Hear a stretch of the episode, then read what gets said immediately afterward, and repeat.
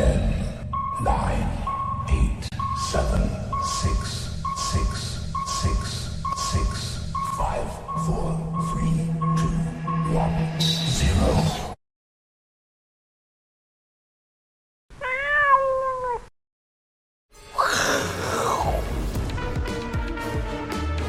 欢迎收看，我是金钱豹，带你了解金钱背后的故事。我是大 K 曾焕文。首先欢迎现场嘉宾，一位是我们的财经 V 怪客 Vincent，第二位呢是我们在对岸呢以及在线上的季宏仁季老师，欢迎。好，今天礼拜一哦，台北股市呢继续上涨哦，今天最高来到一万六千九百九十九点哦，再差一点就来到万七哦。这个虽不中，亦不亦不远矣啊！真的差一点，对啊，差一点。那这量能呢？哎，也没有爆太大，也没有缩太快，感觉好像还蛮温和的，我是可以接受。那台股今天为什么这么这么强呢？因为贵买是小跌哦。那今天呢，贡献点数就是这个台积电、台积电、红海哦，都是大强。台积电、鸿海啊，要唱三遍。台积电、红海要叫阿哥唱。对，有参加见面会就知道我们在干嘛哈。对不对？哎，还有一个台达台台达电哦，这三档呢，贡献的超过快一百点了，哈，几乎都是他们在涨的哈，那都有他们的故事，哦，那待会跟 V 哥聊一聊台积电跟台达电相关的范例，啊，哎呦，这个呢，加强定观众知道 V 哥很久没有范例喽，哦，代表机会可能来喽，好，当然要请 V 哥上来哦，这一次的这个财经 V 怪客。粉丝演讲见面会，哦，非常的成功啊！V 哥说要告诉大家，科技始终来自于人性。哦，这不是我讲的啦，哦，Nokia 讲的哈，Nokia slogan。但 V 哥说，那赢家始终来自于不断学习。哎呦，这真的，这下联接的好，活到老学到老，对吧？哎，可是 Nokia 不是，即便即便即便是我，我每天也花大量时间在阅读啊，吃饭睡觉，其实。几乎所有时间都在阅读。哎，可是 Nokia 倒了呢。对，拿拿 Nokia 当例子，刚丢。你举到非常贴切的例子。嗯。Nokia 为什么倒？你知道吗？为什么？它停止改变。哦，对对对。他停在那个按键式手机之后，就不再学习了。对他，他他啊，没有，就是手机被干掉了嘛。对对啊。因为那时候 Apple 出来的时候，其实很多新的功能已经是。应该讲，在应用端，我们讲说应用端它是不断的创新，对，就就是那个触控触控面板开始嘛，而且而且其实 Apple 还不是最早，嗯，最早是我们台湾的宏达电，对，那个什么阿福机啊，它那个就创新，因为以前没有手机是这样的，所以第一波出来的时候，它它横扫整个手机市场，所以 Nokia。这句话是说对的，嗯哼，科技始终来自于人性，嗯，但是他自己做的不够好，他没有不断学习，他没有不断学习，对啊，没有学习了，所以赢家其实哈，你还是不断的学才会成为赢家。你看现场人非常非常的多哦，他是超多人的，你知道吗？所以没有来了小心变输家，是？哎，没有，要不断学习，要不断学习，你只要不要中断就好，因为学习有很多方法，是，只不过说。就像我们要去高雄，你可以搭游览车，嗯，你可以搭飞机，你可以坐高铁，你可以开车，你可以直接穿时空门，直接一秒钟就过去。假设有的是，但是，但这这是很有效率的一种，嗯哼，非常有效率的一种。好，我看，哎，这谁啊？怎么有个小胖子在这里？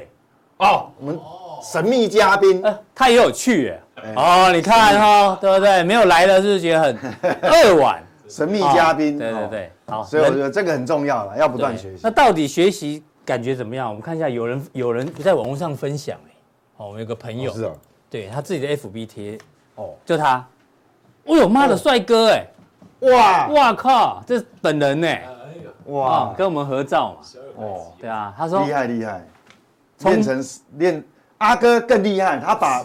他把这个六块变成一块，一块，我们都只有一块。哎，他说他从懵懂投资小白一路跟着金钱豹成长，原来要判断一家公司的好坏，这么多美感，与其报四个号码，不如授人以渔。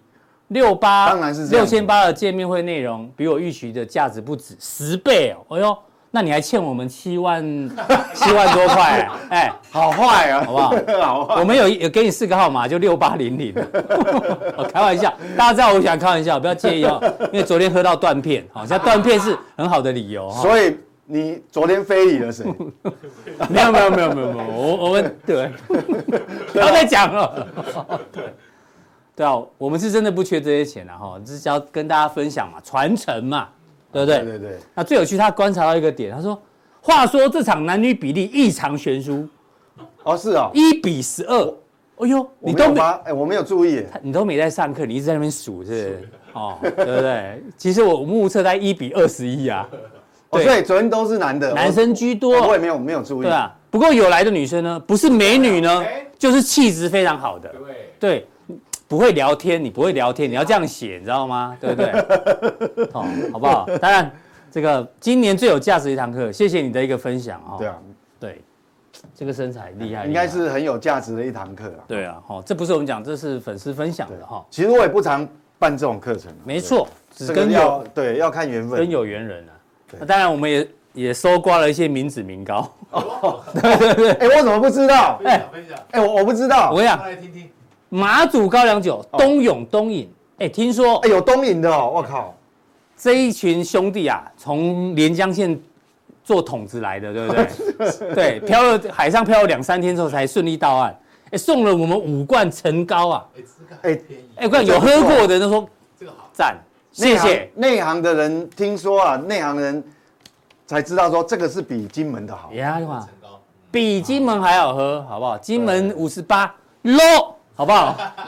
冬泳，冬冬泳嘛，他不，人家不是在比这个趴数的啦。等一下，那个口感，对，哎，真的已经，我们有人喝了，觉得真的很好喝。谢谢这个连江县的这一帮兄弟，好不好？他们来了五六个人，哎，哦，是哦，对对对，一群人，对，一群臭男生，不是啊，一群帅哥，帅哥哈。那另外澎湖的也来啊，澎湖送的名产，哦，哇，那么多，对，然后这屏东的。古岛味蛋糕哦，还有人自己家里种的芒果，这个我我有吃不错，对，哦，哎，真的不错。你知道这是来不及拍到，剩最后一块，知道吗？因为太好吃了，把要拍全部，要他送很多，真的很谢谢。其实厉害的是这个，哎，花多少时间啊？兄弟们，有人从新加坡听说搭头等舱啊来上课，对，上完课马上又飞回去，哇，好好累哦。给他的学习精神佩服，真的。要是我做不到，我没办法。哎。可是你愿意这样子学习，我觉得你会是个成功的人，因为你有那个充分的这个动机想要学习。对对对，他他的这个学习动力哈，我们值得学习。未来的一段时间，就算没有参加我的讲座，他他应该会是成功的人，会会是成为赢家。对，因为他学习动能太强。对，没有，他有私下跟我讲，他是那个啦，新加坡淡马锡基金的操盘人，对，来偷来偷来偷来偷名牌的，开玩笑。好，我们收那么多民脂民膏呢，我们一定会这个戒慎恐惧，好不好？以前有这个戒十名嘛，耳奉耳入，民高民脂，下民易虐，上天难欺。就是呢，我们不会欺张，不会欺张枉法，我们要更努力，更努力，要更谨慎。对对，谢谢大家的这个支持哈。对对，谢谢谢谢。好，我们已经录了五分钟啊，对对对，接下来呢？就进入到今天的重点，台积电今天贡献了七十五点，前面是谢谢粉丝嘛，对不对？粉丝粉丝啊，台积电哦，今天的头版头说，哎呦，外资目标价已经喊到七字头，当然他之前讲的先进制程很多，还有半导体设备，其实股票最近都很很旺哦。那 V 哥降定有一个范例呢，就跟半导体设备有关哦，一定要锁定，好不好？那台积电的营收哎，其实不错呢。哦，对，不错，对啊，月增十九趴，年减四点九趴。那前五月的话呢，是稍微年减了一点点。你觉得怎么观察？我觉得这样的营收表现是非常好，非常好。嗯，因为因为你看哈，其实理论上我们讲说，按照产能利用就产能利用率角度来看，嗯，本来法人的预估哈，你你第二季的营收哈，嗯哼，应该。因为它是累累计，它有个累计。累这边前五月累计八千三百三十亿。对，累计值值小减这样。年减一点九趴而已。产能产能利用率是往下的，不是？对，往下。所以我觉得它这样前五个月一到五月营收只年减一点九，不到两趴。我觉得是营收是非常非常漂亮，比一般我们法人就是大家法人预估的都还好，还好，因为你看嘛，创通是是新高，是高哎，啊，次高，对，对，它去年基期那么高的状态之下，所以这个代表一个意义啦，嗯，但我们知道很直观的就是说，台积电表现好，那台积电占了加权指数有三成哎，对，那你期待加权指数能跌到哪边去？嗯哼，就不容易了嘛，是，好，这是第一个直观，那第二个。它如果很好，代表整体其实我们预估整个半导体供应链去库存的进度其实是还还算不错，算顺利哦，还算顺利哦。哎呦，嗯，好，不然不然你你五月没有办法，哎，对，没有办法没有办法这种表现，对啊，月增呢？对，那你说它到底是不是因为很用力的塞货给中下游？嗯哼，那就要看中下游的表现哦。对，我们我要这个连着看中下游的营收了。当然了，因为就是。它是不是像我我我那时候去年不是一直讲说台积电叫什么？嗯哼，一功呃呃一将功成一将功成万骨枯嘛。嗯哼，它是塞货给下游，可是下游很苦啊。对。但是现在情形有一点不一样哦。我们来看一下，嗯，你看台积电五月营收它比上个月多十九趴。对。但是我们当然要很谨慎交叉比对哦。嗯哼。我们要很一定要交叉比对，你不能像去年一样，去年它营收很好，嗯，可是下游都卖不出去啊。对。所以一将功成万骨枯嘛，嗯、对不对？但是我们看现在的下游状况是这样：是。广达，广达，嗯，上呃比上个月只小减一点一趴，很少啊，这个算是不错哦。嗯，是，这算是不错，啊、因为各位知道哦，现在是六月份，对不对？嗯，那这公布的是五月营收，对，不对？嗯，台湾传统五穷六绝，哎呦，那不穷了呢？哎，有没有穷？没有啊，哎呀。台大电月增八趴，不穷啊，不穷啊，十六趴，我讲都月增，这都下游哎，哎下游厂商啊，华硕、技嘉、技嘉更猛，月增二十八趴，哈，对，维新五五点七趴，这也是下游嘛，对，机壳对，前程哈哈，十八趴，以前以以前曾经一段时间被被全市场唾弃的这种面板，面板厂，哎，面板，哎呦。比上个月多十七趴，哎，这都是权值股呢。群创，群创比上个月多九趴，所以，我跟你讲哦，为什么我会讲说，这一波你一突破一万六，它是一个质变。质变，因为你看，当我我们预期说，当然现在是整体啦，我讲整体还没有完全百分之百脱离所谓的去库存的阶段，嗯哼，还没有完全脱离。但是我们光看到这几个都是指标企业，对啊，这个是下游去库存比想象中顺利哈。对，其实去库存是比是还算顺利的。为什么？因为你的库存还要除上你的营收嘛，你才知道说你的这个库存是要消化几个月才能达到你的去库存目标嘛。是。那你你如果真的库存压力很大，怎么会是这样？嗯哼，哎，对不对？嗯，好，所以说这个是其实已经。可以知道说，渐渐进入这个良性循环。良性循环，好哦，这个嘿。那我们再关注一下 IC 设计的。那刚才那个是好，那我们再单独，我们除了那个以外，这个也是指标企业啊。嗯。好，这也是都是指这个主要的 IC 设计营收。那但因为去年基期很高，我们看 YOY 的话会被基期干扰。嗯。会被基期干扰。年减的比较多。嗯。对，那但比较特别啦，也也也也有年增啊，这个真的很猛，厉害。哦，所以为什么它？就是 AI 顶一个 AI 的光环，是主要我们看 MOM，你只要哈，在我的看法，你只要 MOM 就比上个月，嗯，你只要能够比上个月成长，嗯哼，哪怕只有一趴，嗯哼，我都觉得这个是不错的。对啊，因为你现在还没有完全脱离去库存的阶段嘛。五穷呢，五不穷呢，现在。对啊，你五穷六绝，你看。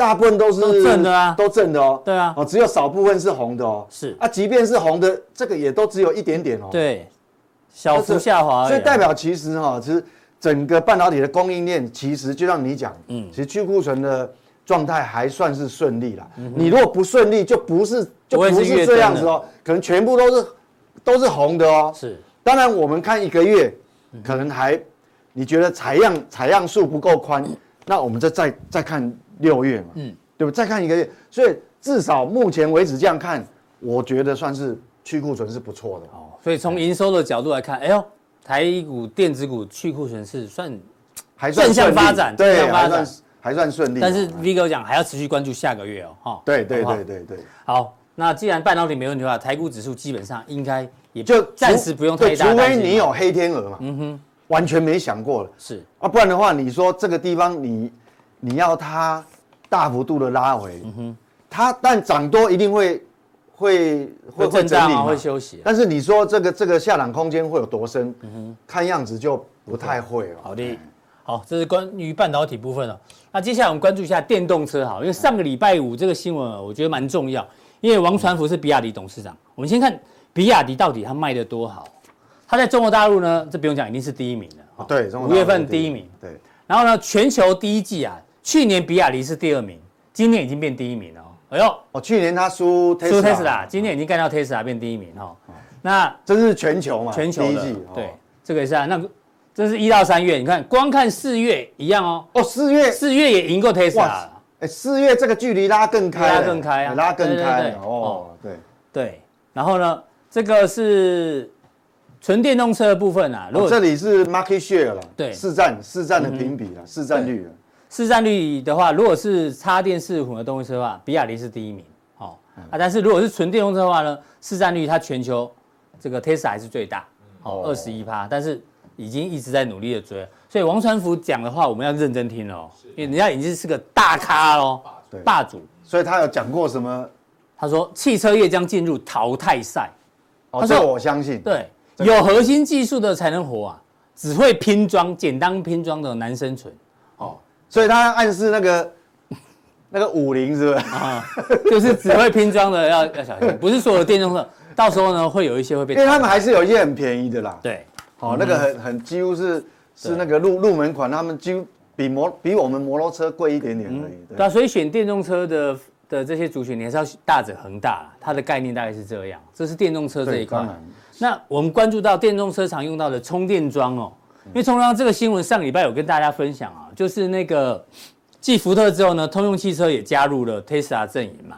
好，光这个消息呢，哎，美国的电动车的那些充电的厂商啊，都大涨，都大什么大跌，大跌，八八十十一趴十三趴，因为大家想说，呃，全部全部要去往 Tesla 这边这边拥抱，是因为现在北美的充电系统分两个，哈，一个是 NACS，NACS 呢就是。叫做北美充电标准，就 Tesla 用的。嗯、那除此以外叫 CCS，就其他的车厂还包括欧洲都是用这个。这就很像之前苹果苹果连接线是用 Lightning 一个一个，那另外一个是用 Type C 有分。但现在苹果也放弃 Lightning 了嘛，所以转去 Type C 啊。现在等于北呃，我看美国就是应该很明确，就是会大大一统了。对，哎，就是统一一个 Tesla 的规格。所以其实这个有时候要压。哎，押宝，因为这样变变，特斯拉就胜出了嘛。对啊，但对它有利。对啊，所以特斯拉股价连涨了十十十一二天吧。嗯，对不对？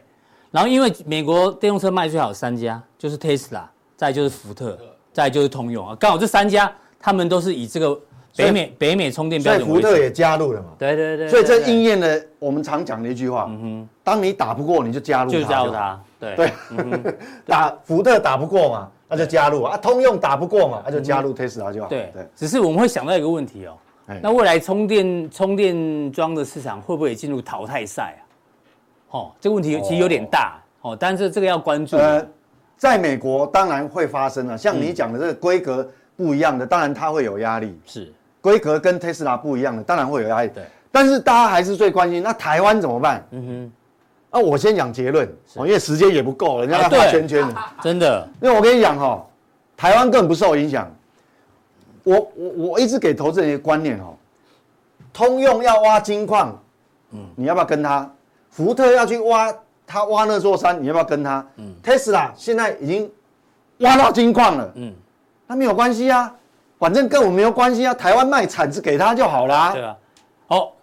讲到台达电今天为什么大涨？台达电也是 Tesla 充电桩的供应链，对啊，但这也是原因之一啊。那你大涨，我不管你什么规格嘛，嗯，那这是这是营运商，这是营运营运商，嗯，但是你美国，你大一统的话哈，只会加速充电桩的建设。为什么？因为它统规格统一之后，成本降低了，是成本降低，它它那个盖的速度，就是我们经过这个甜蜜点，它发后面发酵的速度会加速。是，那这个爽到台湾呢。嗯，对，因为台湾都做硬体的嘛。是。好，那我们来看，刚好也有一个人问这个问题。哦，啊，福特和通用结盟，加盟之后啊，对于乔威、企鹅型、飞鸿等台湾充电桩基本面，你哥有什么看法？其实我刚刚已经先讲结论，是台湾不会有太大影响。嗯哼，哦，是，哦，这个这个，嗯哼，后面是问什么？哦，哎，我们还可以卖笔记哦。阿伦斯基，你在偷卖笔记是不是？不扯戏啊你！上次那个已经，他在他在问一下，他说，呃，他没有没有空参加我们的演唱会，他想买你的笔记，他要买我买我们的笔记啦，买我们的这个讲义啊，讲义啊，对，那就就看看看缘分啊，这个对，阿伦偷偷卖哈，对啊，上次偷卖那个已经被我们 fire 掉了哈。好，我跟你讲啊，是，好，我跟你讲哦。台湾为什么？我们就专心卖我们的产值，我们就不要去押宝谁会胜出嘛。是你想想看哦，台湾的规格是这个。嗯。台湾原本是用什么？是美国的官方的规格。嗯。好，官方的规格是什么？就是就是这个，我们把它的作为我们的公规格嘛。是。那 AC 是是慢充嘛？嗯。那 Tesla 是什么？Tesla 一开始它就是欧洲规格。嗯。那它在台湾的话，它是可以透过转接器使用。嗯。那没关系嘛，要透过转接器，台湾就生产给你啊。台湾哪一家不会做？没错，转接头换一下就好了。台电、台哎台达电啊，光宝啊，反正这些这就是台湾的强项。是。然后快充来讲，DC 只有快充，公共充电桩都是现在都是现在新盖的都是快充啊，都是 DC 直流。是。我们的台湾规定是什么？就是说，你你只要充，呃，充电站通常不会只有一支。枪吧，嗯哼，都是两支以上。对，我们台湾是规定，你至少有一支是美规的，的。那接下来的呢？嗯，就二比一啦。是，就你有两支，一定有一支要这个。那另外一支随便你。所以很多充电桩是什么？很多充电站变成说我有一支枪是美规的，另外一支枪就是欧规的。对，双枪侠，你知道吗？是，所以不管你什么品牌的电动车进去都可以，都可以充嘛。所以，我我。我我管你同呃那个什么通用跟福特福特，你现在加入没差，反正都一样。那那你看哦，不管欧洲呃台湾、美洲、欧洲的规格，日本的话，中中国有他自己中国的厂商了。但是哈，你看哈，不管怎样，台湾是这样，嗯，你下单给我什么样的规格，我就生产什么规格。是，那我有差吗？没影响啊。你下你下美规了，你要美国乌龟，我就生美国乌龟给你。嘛。你要生欧洲的乌龟，我就生给你嘛。好，你要日本龟也可以嘛。你要中国龟都没有，我没有 这个话讲规格的规啊，规格的规嘛，我就生哪个跟硬体硬体制造商啥关系啊？所以我跟你讲，我们台湾什么卖产值通杀，好，我管你什么龟，对不对？好，所以这个对不对？所以 all in 对呀，不用紧张，不用紧张，所以反而会加速那个甜蜜点过了，用那个加速成长，对。好，谢谢 V 哥的这个分享。那最后一题呢？嗯，因为本周大事大招是超级央行周嘛，这个是礼拜四吧？美国 FOMC，那台湾是接着同一天。嗯，好，然后欧洲，欧洲到底都有啊？欧洲也有嘛？欧洲应该还没，因为日本，欧洲还没，还没是。好，那有日本的利利率决策会议。那重点是有 CPI 啊，礼拜二有 CPI 哦，哈，那。上礼拜大家忘了一件事情，只跟大家提醒一下，中国大陆，哎，他们最近调降了存 存款的利率，就是我钱存在银行那个利率是调降的，哎，对，他这样是，他这样子的目的是什么？你觉得放钱啊？对啊，好，我一样，因为时间不够，我先讲结论。啊，嗯，我先讲结论，我跟你讲哦，如果你是一个保守的人，你有背很大的房贷压力的人，嗯，你一定消费是保守的，是，好，那你的钱一定是。假设你有多余的钱，你的收入一定会就是存起来嘛？对。那你会不会因为你的存款利率降了零点五趴，我把钱通通领出来把它花掉？不会呢，不会。所以你还是乖乖的存嘛。对啊，没错。他只是说啊，我的存款利息变少了，变少了就是这样，但是不会因此而把钱提出来。对。所以这个结论我的看法，它最大的意义就最大的影响。不会是在消费端，它不会影不会影响这个消费的这个保守的心态，嗯，而真正影响大什么？它会降低，它会降低整体金融体系的就银行的成本，嗯哼，哦，对，银行付的利息变少，它对消费的影响是少，消费面的角度是影响是是不大。不大的，但是但是银行体系成本大，所以我觉得它的真正的影响，它的用意可能，它去降低金融金金融体系的压力，压力，不然那个存放款利差一直，呃，说到到最后已经可能银行体系有压力了，我我的我的感觉，所以变成说，因为银行体系有另外压力来自于房地产，所以它变成哦，用行政力量，用行政力量去去说服，你要说服也好啦，干预也好啦，是，那我们的说法是干预，就大家统一把存款利率降低，嗯哼，哦，那但是但放款利率还没有降啊。哦，因为银行的利差可以稍微变大一点，因为你看嘛，它也没有降准啊，对，也没有也没有降息啊，它只是调降存款利率啊，是，那代表银行是不是你的存放款利差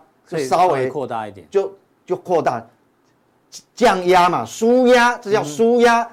那你像美国中小银行有没有纾压？没有，因为美国美国紧缩的这个政策还是在嘛，是，但是它因为有流动性的问题，它要去。拆借短期的流动性来补嘛，那拆借的利率是什么？都是五八以上的，因为是一年期以下利率，是，它就得不到纾压，所以美国的中小银行压力还很大。那中国嗯的银行体系有获得稍微舒缓一下，嗯，但是它啊，那另外就是说，在这个操作层面呢，我们讲美国跟中国，在美因为美国最近也是也是涨嘛，都一直涨。那这个图呢是要提醒说哈，因为我不太讲短讲短线。说短线的东西，但是有些投资人他可能是有操作，比如说这个这个美国指数的期货。是，那你短线我说不准啊，因为短线其实短线有时候你你你要到庙里面去把杯他给你知道？是，你听我我抓不准，我都讲趋势的嘛，嗯，短线你要去把波啦，嗯。啊，除了把波以外，你就要看一下这个资金的流动哦，嗯，那资金流动，我们最近的一周。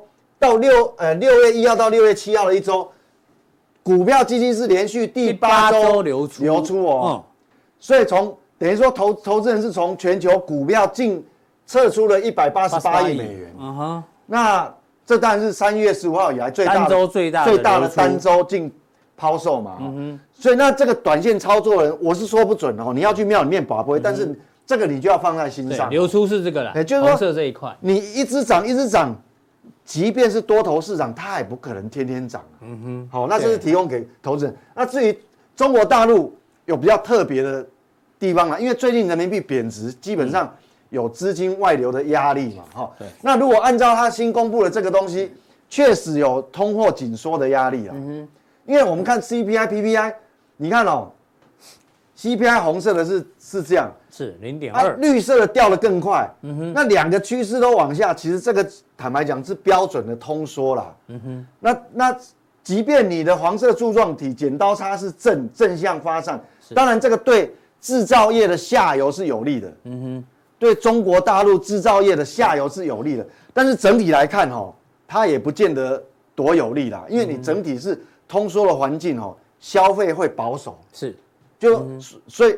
即便你中国调降了存款的利率，嗯，我看消费也不见得会上来。嗯哼，对啊，但是至少它，但但是至少它是缩减了银行体系的压力。是，那我们如果看细项的话，确实是这样子哦。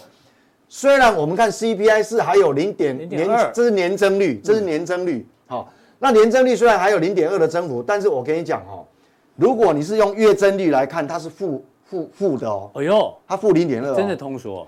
那如果扣掉食物跟呃食物这肉品的变，我们用核心 CPI 来看，好，也扣掉能源了嘛。嗯，你看到年增率零点七哦，有比上个月少，但是至少还有零点六是正的嘛。嗯哼。但是你如果用月增率跟上个月比，是它是零哦。哦，所以没有增加，所以这个哦它是标准的内需不正。内需不正啊，哦，就是可能是。肝脏不好，还是心脏不好，还是肾亏？不知道，反正就内内，就内需啊，内脏有问题。内内需不好，就是内虚嘛，就虚弱的虚。虚弱的虚，内需哈。哎，这个哎不错。对，所以这样来看的话，它还要时间调整。那 PPI 就更弱了。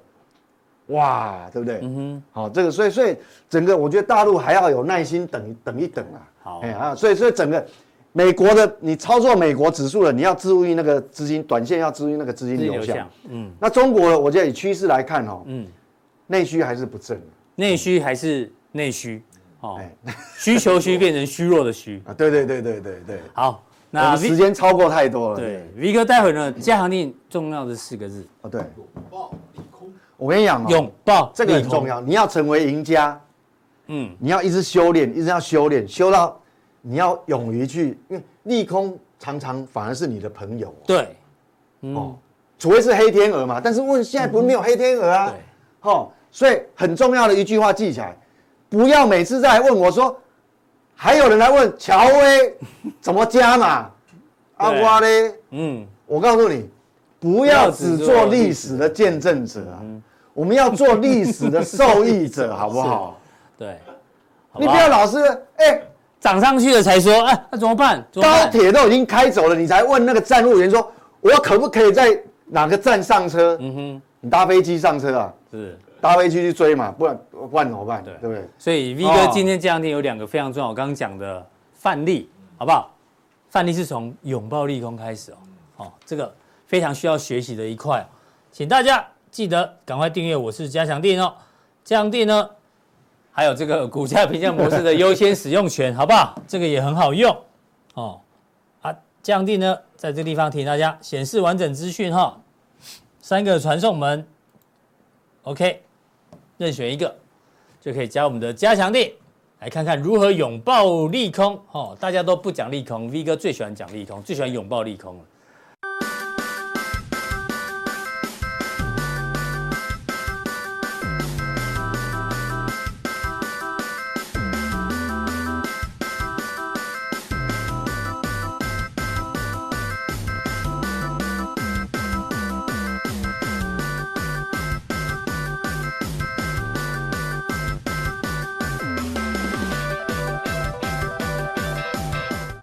下一位来宾呢，是我们对岸的季荣基老师哦。他今天有两个主题，其中一个主题是美国这个选举前啊，股市怎么做表现。那大家知道，自从川普被控三十七项罪名之后，你知道他的民调现在有多夸张吗？在共和党里面，他民调六十一趴。哇塞，那个就是他了。佛州的那个、那个、那个、那个女、那个男生啊，佛州州长才二十三趴。虽然他老婆老婆很漂亮，有人说长得像贾桂林，呃，哎，这差距很大哦。所以应该又是川普出来了嘛？对，如果他没有被定罪，哦，对，但是如果全部判罪的话，要关五百三十六年，要关五辈子啊！哇，都改朝换代了。对啊，假设这个没有发生的话，哎呦，那就是川普又要对决拜登了啊！拜登最近民调也掉了一些哦，哈，好不好？所以呢，代表这个美国选举哦，确实越来越热，一定会影响到股市的这个行情，看。我们记得是怎么分享？那另外一个呢？就刚 V 哥提到大陆通缩，还有地方债的这个暴雷，他怎么看？因为他在对岸实地做观察哦，给大家第一线的这个见解。好，请锁定季老师的一个分享。呀，时间过得很快，又是一个月了啊、哦。那夏天也到了、哦，这个好像台湾缺水的问题，哎，也有解了啊、哦。那希望说我们的一个经济状况。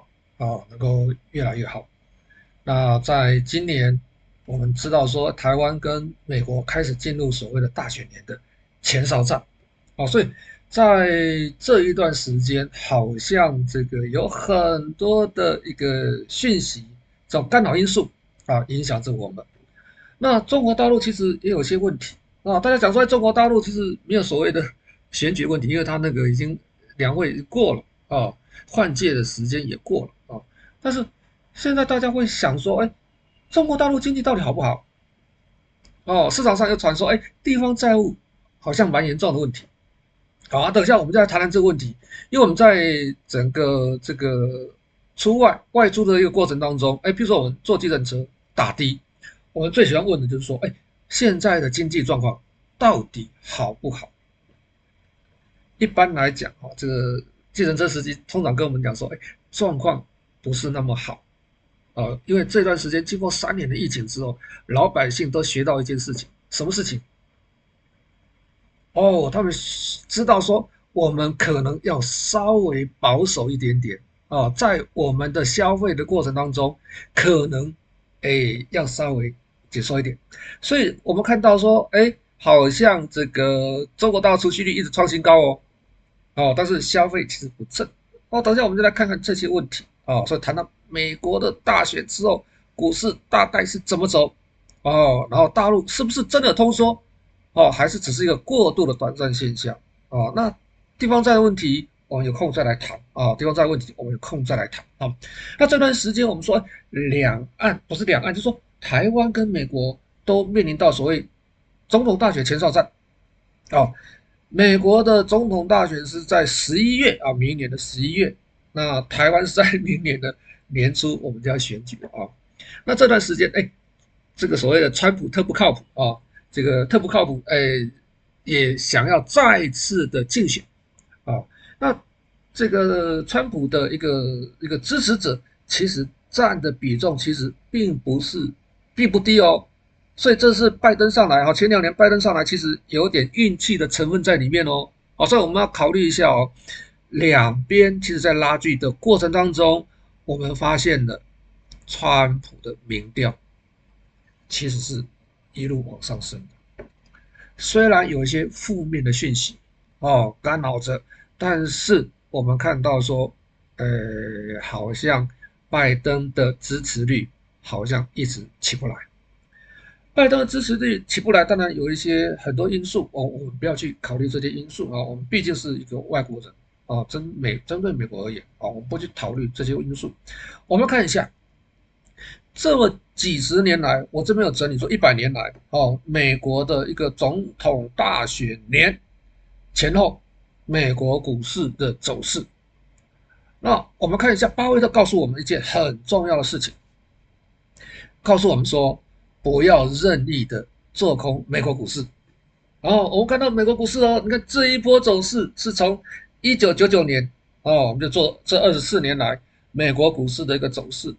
哎，美国遇到了一些问题，比如说科技泡沫化，遇到了所谓的一个这个所谓的金融风暴。哦，包括我们的一个所谓的一个这个所谓的流感新冠疫情，造成股市修正。那修正之后，你看长期走势是一路往上涨的哦。我们在上一次的课程当中，我们跟投资朋友分享过，我们的一个经济周期哦，它的循环有所谓的商业循环，跟所谓的货币政策的金融循环。目前来看呢，商业循环的循环的一个时间周期比较短啊，我们的金融循环的周期比较长。我们看到这些年来支撑美国股市往上涨的很重要因素，好像是货币，也就是金融的周期哦，所以我们要注意这个问题哦。好，我们从这边感觉不出来哦，美国历任总统到底他股市是好或不好？我们从这边来看一下。哦，我们看到说，哎，这一段时间以来，我们看红色标题的，哦，比如说克林顿，克林顿是少数哦，这个他有在这个打消美国国债的一个总统。一九九三年到二零零一年，他是民主党，哦，那时候的葛林斯潘是这个联储会主席，那时候他写了一本书叫《非理性的繁荣》。我们知道两千年。换机潮，换机潮又加上 .com 的题材，最后一年的股市涨幅是前面四五年涨幅的加总，哦，就是等于说前四五年涨一倍，后一年就涨一倍，呃，就是这样子的意思了，哦，我们就等比的一个意思来来来形容它。再过来，哎，一个悲催的总统叫做小布希，小布希上来了。小布希上来的时候，他是二零零一年。哎，我们来讲一下哦，两千年选举哦，选举之后隔一年的一月哦就任，所以他是在两千年的十一月选举。OK，两千年的十一月有什么悲催的事情？我们想一想哦，原来这个所谓的一个这个所谓的小布希上来的时候，正好遇到科技泡沫化。股市在一个下跌的过程，啊，之后要遇到什么？九幺幺，他要离任的时候要遇到什么？美国金融风暴或是欧债风暴，所以他是一个很悲催的一个总统。好，再过来是奥巴马上来了哦，奥巴马上来了，哎，他运气其实不错的啊，哦，二零零九年、零八年选举嘛，零八年年底十一月选举，他是零九年一月就任哦，到二零一七年就是换届哦，二零一六年底选举啊，OK，在这个过程当中，哎。我们发现说，奥巴马其实运气很好啊，他是美国最长时间的持续最长时间的什么经济复苏的周期。当然了，要这个让这个奥巴马能够享受到所谓的一个最长经济复苏的周期，一个很重要的原因就是长期的低利率环境。美国的金融风暴之后。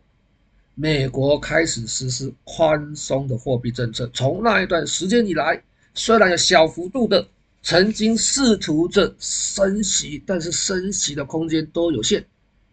好，再过来我们看到特不靠谱啊，川普大人上来了哦，那他也是一个悲催的一个总统啊。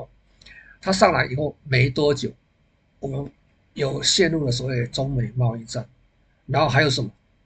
还有新冠疫情。哎呀，新冠疫情啊，对不对？再加上二零二零年，哇，很倒霉的哦，陷入了所谓的经济衰退的危机。等一下，下一页我们来看说，这几任总统有经历景气的扩张期跟景气的收缩期。哎，这个谁？川普遇到了景气的衰退的阶段啊，啊，衰退的阶段，哎，他运气真是不好。好，再过来。谁上来了？哎，他还预预计四次 熔断哦，股市熔断哦，哦，因为疫情关系嘛，对不对？再过来，拜登上来了，拜登上来，其实他的问题其实是比前几任更严重。你看，前一两个礼拜债务上限问题沸沸扬扬的，我们不担心债务上限的问题，啊，这是美国的事情，但是很重要的一件事情，提高债务上限之后，三十一点四兆。再往上提升，他怎么还钱？钱从哪里来？哦，以前是哎，美国到处买买买，到处买买买，他支付美金，那大家赚赚赚赚到美元，哎，赚到美元没地方花怎么办？我去买美债，钱就这样循环，等于是美国无限制的印钞票，跟全世界买东西，实质的资产买到美国。然后你拿到一个凭证，这叫做美金或是美美钞，然后你去买什么美债，钱又流到美国的市场，一个循环。所以他在全世界收割，收割就是利用他的一个升息降息，就是利率的一个扩张收缩，我的美元强势弱势的周期去做收割，啊，去做收割。那拜登上来之后到底好不好，我也不知道。我们看一下哦，这几任。的总统当中哦，是我们说克林顿运气不错，那时候它的一个负债债务占 GDP 的比重只有五十五 percent 哦。S&P 五百在那几年涨幅是两百一十 percent，两百一十 percent。那我们说小布希是悲催嘛啊，因为他上来就遇到所谓的一个这个这个科技泡沫化哦，股市还没有落底，再遇到九幺幺，又遇到了 SARS，又遇到了欧债风暴，所以。小布希正好上来跟结束的时候，从熊市的末端起来，然后这个这个所谓的一个这个所谓的一个熊市的起跌啊，做结束，真的是很悲催啊。S&P 跌了四十%，债务占 GDP 比重是六十八。哎，奥巴马奥巴马时代，哎，债务占 GDP GDP 比重是一百零四，一直大幅的举债，S&P 哎涨了一百八十七。钱从哪里来？就是宽松的货币政策，市场钱太多。好，川普，川普也是悲催了哦，他的负债占 GDP 比重是一百三十一，为什么要举债？原来遇到了新冠疫情，新冠疫情你不举债，对不对？整个经济陷入一个衰退的状况，你不举债怎么办？没有办法，所以要举债，所以举债比重超大了一百三十一 percent，但是 那四年运气还不错哦。这个所谓的一个新冠疫情之后，因为宽松的货币政策，股市大涨，所以在这一段时间四年的任期，川普的一个时代啊，SMB 涨了五十八 percent。拜登总统上来了，债务占 GDP 比重是一百三十四，哎，未来会不会再增加？一定会再增加哈，举债上限已经提高了嘛？S&P 会涨到哪里？我不知道。我们知道克林顿时期，他没有经历到经济的扩张衰退，是稳稳的啊成长。好，小布希时代遇到了一次的经济扩张期，哦，运气不错，但是运气不好的地方在哪里？要遇到两次经济的衰退，两次经济衰退，哦，还有奥巴马。遇到一次的经济扩张期，好，川普来了，没有遇到经济扩张期，是遇到什么？经济的衰退。所以你看哦，小布希跟川普是共和党的，都是遇到经济衰退。其他的克林顿、奥巴马、拜登啊、哦，拜登先不讲哦，我们说这个克林顿哦跟奥巴马是经济的扩张期，使得他的一个一个景气的状况。经济的状况其实还算不错，还算不错。那我们提到过说，哎，实际上造成股市涨哦，其实跟谁执政因素没有太大了哦，跟你运气好不好，可能关系比较大一点，跟你的政策关系稍微大一点点。什么政策？好，我是所谓的宽松货币政策，或是紧缩货币政策。哦，那从刚刚的例子。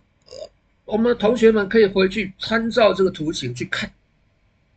巴菲特告诉我们，不要任意放空美国股市。好，我们发现了美国的总统任期当中，第三年一直都是四年一轮嘛，四年当中表现最好的一年，表现最好的一年。哎，我们的拜登总统好像进入第三年。所以，我们之前不是跟同学们报告过，选前前一年股市通常都会涨，选举当年股市通常不会跌，为什么？他要选票啊！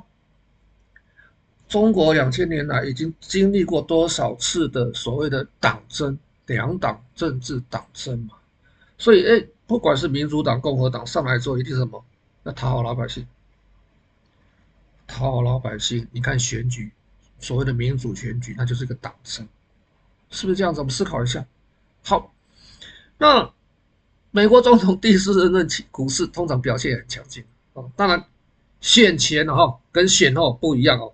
哦，选前跟选后不一样哦，这是我们要看当时的时代背景。通常来讲，就是在选举是十一月，运气好的，它行情会撑到这个选后都还不错。运气背的。哦，运气背的，哎，可能在这个七八月暑假之后，股市就上不去了。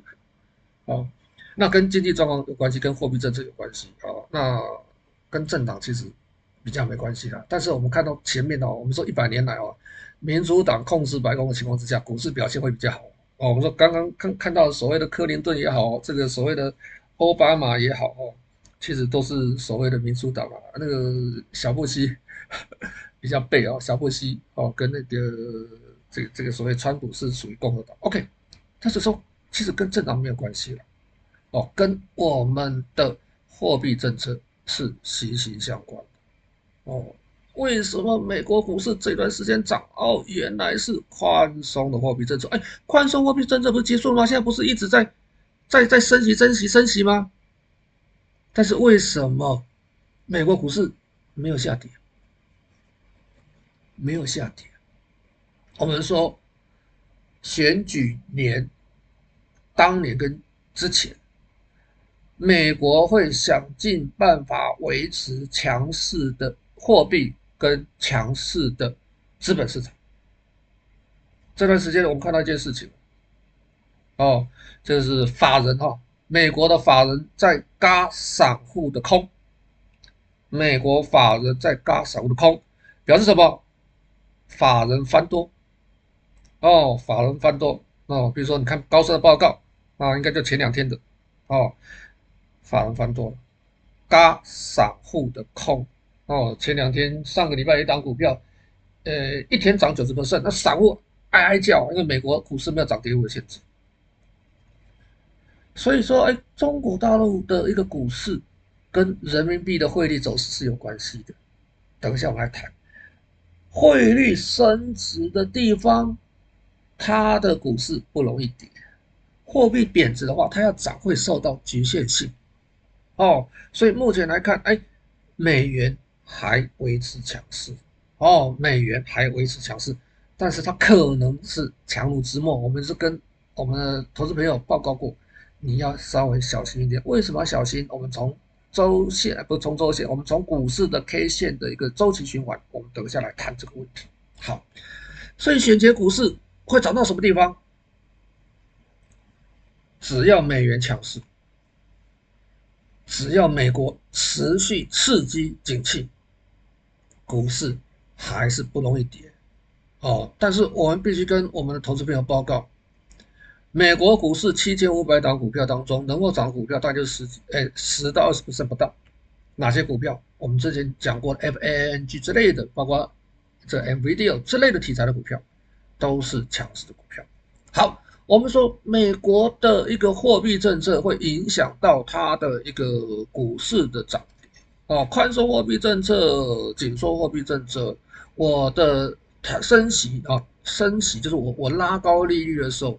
那吸引海外资金回到美国市场上，哎，这段时间你看上个礼拜哦，这个外资买美债哦，美国公债哦，哎，你说有人买美债吗？有基金哦，有些法人买美债跟美国股市共同基金，它的一个金额，哎，这段时间相对比较偏高的位置哦。好，我说美国的升息周期哦，大概这一百年来。哦，不是这一百年来，这四五十年了啊！这升息周期啊，我们从这个所谓的诶石油危机开始讲啊，我们发现每次的升息都有问题产生啊。比如说一九八三年年那那一段时间啊，是这个第一次石油危机，第二次石油危机。石油危机之后，它开始升息，因为通货膨胀要抗通膨，升息升息利率到十一点五啊，市场利率最高的时候，台湾是十四呃十四 percent。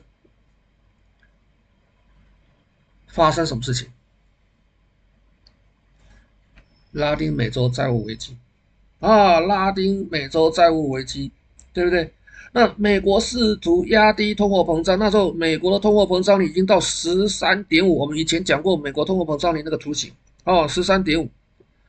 所以在这个情况之下，为了抑制通货膨胀，哦，到一直到一九八三年。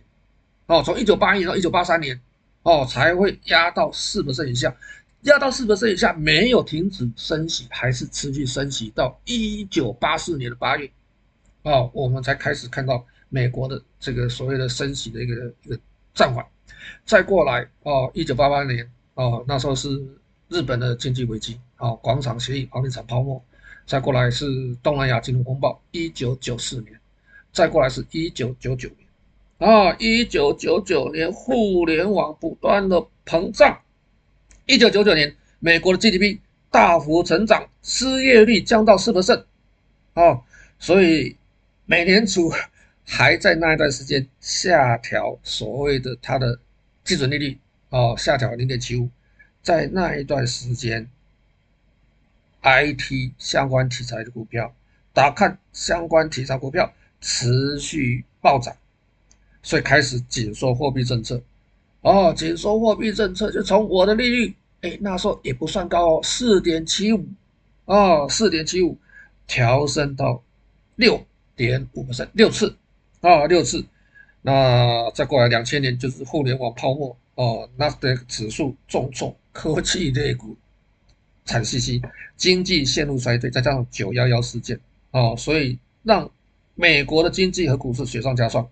所以 FED 开始转向，哦，再次由次年开始大幅度降息。所以我升息没多久，为了刺激景气，我开始又降息，哦，开始又降息，啊，好，再过来第五轮，那，第五轮也是一样，哦，美国房地产房市泡沫化，所以有什么房地美、房地美啊，所以美国大幅度的这个所谓降息刺激的一个美国房地产泡沫之后，开始经济强势复苏，因为 SARS 之后，哦，大抗之后，SARS 之后，零三年底之后，股市落底开始涨，哦，所以那一段时间一直到两千零六年的时候，哦，两千零六年的时候，宽松货币政策之后开始紧缩，啊，紧缩政策，连续十七次，十七次的这个升息，在十七次的升息从一百分哦，当初宽松货币政策。哦，然后紧缩，紧缩从一百分升息到五点二五百分但是并没有抑制到我的房地产的价格的一个泡沫。之后遇到的，其实零六年底，你看那个瑞士信贷就出问题了，啊，瑞士信贷就有点问题，啊，于是递延到零七年、零八年。所以你说这个所谓的一个欧债风暴，其实是美国金融风暴外溢出去影响到的。啊，所以那段时间，这个引发了全球的金融危机。哦，所以 FED 降息降到什么？几乎是零啊！哎，奥巴马，你运气多好，你利率是零啊，利率是零啊，借钱不用钱的啊。那个银，呃，当然财团知道去借钱。哦，那我们一般老百姓要借钱，其实是，诶，不太容易了。哦，所以几次循环来讲，我们大概知道它的一个过程。所以。影响到所谓的股市涨跌的，跟我们货币政策其实息息相关。好，我们说零八年有所谓美国次贷的危机之后，哦，我们升息告一段落之后，哎，开始有一些危机出来。哦，那二零一五年到二零一八年，那是短暂，短暂的时间。哦，升息本来是要要抑制经济的这个所谓过度的一个膨胀，但是没办法，美国的经济真的不好。所以短暂升息到二点五之后就开始什么，就卡住了。为什么遇到的这个所谓的一个新冠疫情啊，没有办法。所以那个短暂时间其实没有所谓重要的一个事件产生。但是这一次不一定哦，这一次不一定哦。这一次是是升息，现在五点二五，美国向全世界薅羊毛啊，全世界薅羊毛，对不对？影响最大一个俄乌战争了，俄乌战争，欧洲欧欧系的资金跑到什么？跑到美国去，但是有一部分跑到亚洲了。他要薅羊毛，本来是最大的一个，一个是看准了中国大陆，因为中国大陆是一个第二大经济体，资金量庞大，对不对？你薅小国家没有用，但是薅不到大陆，你只能薅什么？自己的战，欧洲。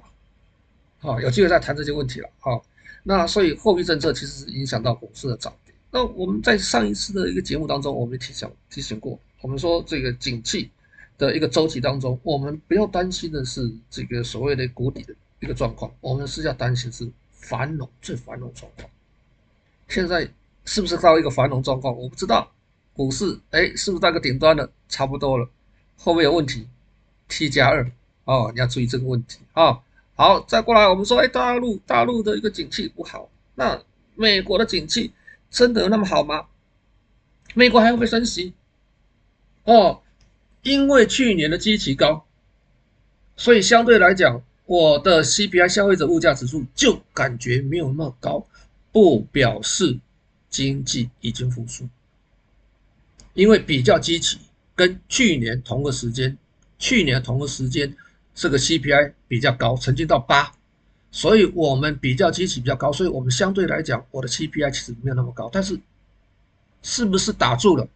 我们不知道。我们曾经讲过，美国它的升息的周期，你要想一下这个问题，升息的周期什么时候会打住？市场上有预期了哈，至少会有一到两次，但有人讲说，哎，已经到到顶了。哦，我自己个人我。认为说今年可能还有一到两次的升息还没有打住，你说马上转向变降息吗？美国经济真的那么好吗？想这个问题。哦，好，美国经济有没有好？我们看这个地方。哦，我们看这个地方。好，这个我们看到美国的一个 GDP 啊，季度同比同比就跟去年同个时间比较，哦，GDP 同比哦，比如说今年二点一百分哦，预估好，跟去年同个时间比较好，CPI，CPI 是八年度的啊，年度月度的四点九，哎，我们说哎，它的一个 CPI 往下降，我们说是去年比较基期比较高，所以我有往下降，不表示我的经济已经复苏。好，中国大陆大家都在讲说，中国大陆 CPI 连续三个月哦没有起色，哎，过完年了没有起色，哦，你说这个五一长假，哎，到处都是人，哦，我们打的的时候问司机，那是一个短暂现象，实际上的原因哦有很多了啊，因为我们说出去率那么高，因为大家不敢消费，大家又怕再一个三年，所以他消费开始怎么样谨慎，哦，再过来就是呃。去年油价相对高档，一百四十块一桶，那今年现在的一个油价大概八十块一桶，所以相对来讲，油油价的干扰因素，就使得我的 CPI 怎么样往下哦，是不是这个因素嘛？对不对？还有什么？哦，去年的物价比今年贵啊，哦，所以我的 CPI 怎么样？有下降的一个感觉，对不对？所以我们看这个 CPI，哇，除了这个这个。疫情刚起来的时候，那时候是是一个一个 CPI 消费者物价指数，其实是是是比较低的。那现在又回到相对比较低的位置，五十啊一百啊，抱歉啊一百上下。我的 CPI 只有四成长零点一%，大家会有明显会有疑虑。但是这个经济复苏大家不好，好像是全世界的现象。中国大陆相对于其他国家相对是比较好一点。供给跟需求，供需的复苏时间差，哦，大家认为说，哎，过完年就好了，所以时间上有落差，哦，这是第一个大家考量的问题。第二个就是基期，啊，基数去年是比较基期比较高，所以我今年基期低。哦，美国是去年基期高，所以它今年基期低，是这个意思哦。基期低四点九是去年高，基期低是中国去年的比较基期也高，所以我消费者物价指数感觉不振。不见得是通货紧缩，只是消费大家会稍微偏放缓，会稍微谨慎一点。好，预计短时间内我们核心 CPI 修复期还会一段时间，所以它的一个回升，它的斜率会比较平缓的往上涨，不会像这个地方哦，我斜率会比较陡的往上涨，它会慢慢慢慢的涨啊，这是我们在观察的啊，观察的重点。好。那在这个情况之下，我们在做选股，我们在做投资，我该怎么选股，怎么投资？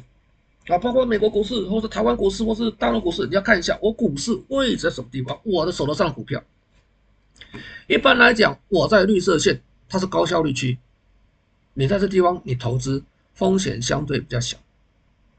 一般来讲哈，你从我们的技术面来看，股市从底部。打底完成，走一波多头走势，通常会持续一两年甚至三年。它会经历怎么样？一次涨修正就整理盘，再涨一波，再整理，再涨一波，再整理。哦，正常情况之下大概会四到六次啊，四到六波的一个整。哦，整理之后股市从高点开始怎么样？不管好题材、好股票、外坏股票，它可能可能开始进入修正期。修正期这种所谓的随势而上股票，没有题材股票。怎么上去怎么下来，哦，等一下在加强錠我们会来介绍这个例子。另外，好的股票蓝筹股，如果遇到景气的一个不是很理想状况，它是在高档的话，我没有讲美国股市哦，哦，并没有讲美国股市哦。好股票在高档的话，遇到开始我的一个修正期的时候，这时候会比较麻烦，因为它修正修正的幅度跟时间会比较久。现在是美国是在撑着。好，所以我们必须要了解这个事情。好，我们说中国大陆跟台湾也好，或是美国股市能够涨的股票，大概只占不到二二十 percent。所以我们要做操作的话，你这个手脚这个痒的话，你要操作，你找那种突破买进，你不要再找这个右侧的，好，已经高档右侧红色线右侧这部分，你去做操作会有风险。当然，我也不要再找这种下跌阶段的。股票我去做操作，我要找就是上涨阶段的这个过程，股票我们去操作，这样子会比较安全一点。所以我们等一下我们就会来看所谓的一个股票的一个 K 线生命周期啊，从这个图形，我们来看看现在手头上哪一些股票，包括美国，包括中国大陆，哪些股票是属于这个已经到高档震荡，它是好股票，有一些没有题材的，怎么上去怎么下，有一些是在低档突破开始可以买，你要买要么买价值，要么买趋势。好，休息一下，加强定，我们再回来，谢谢。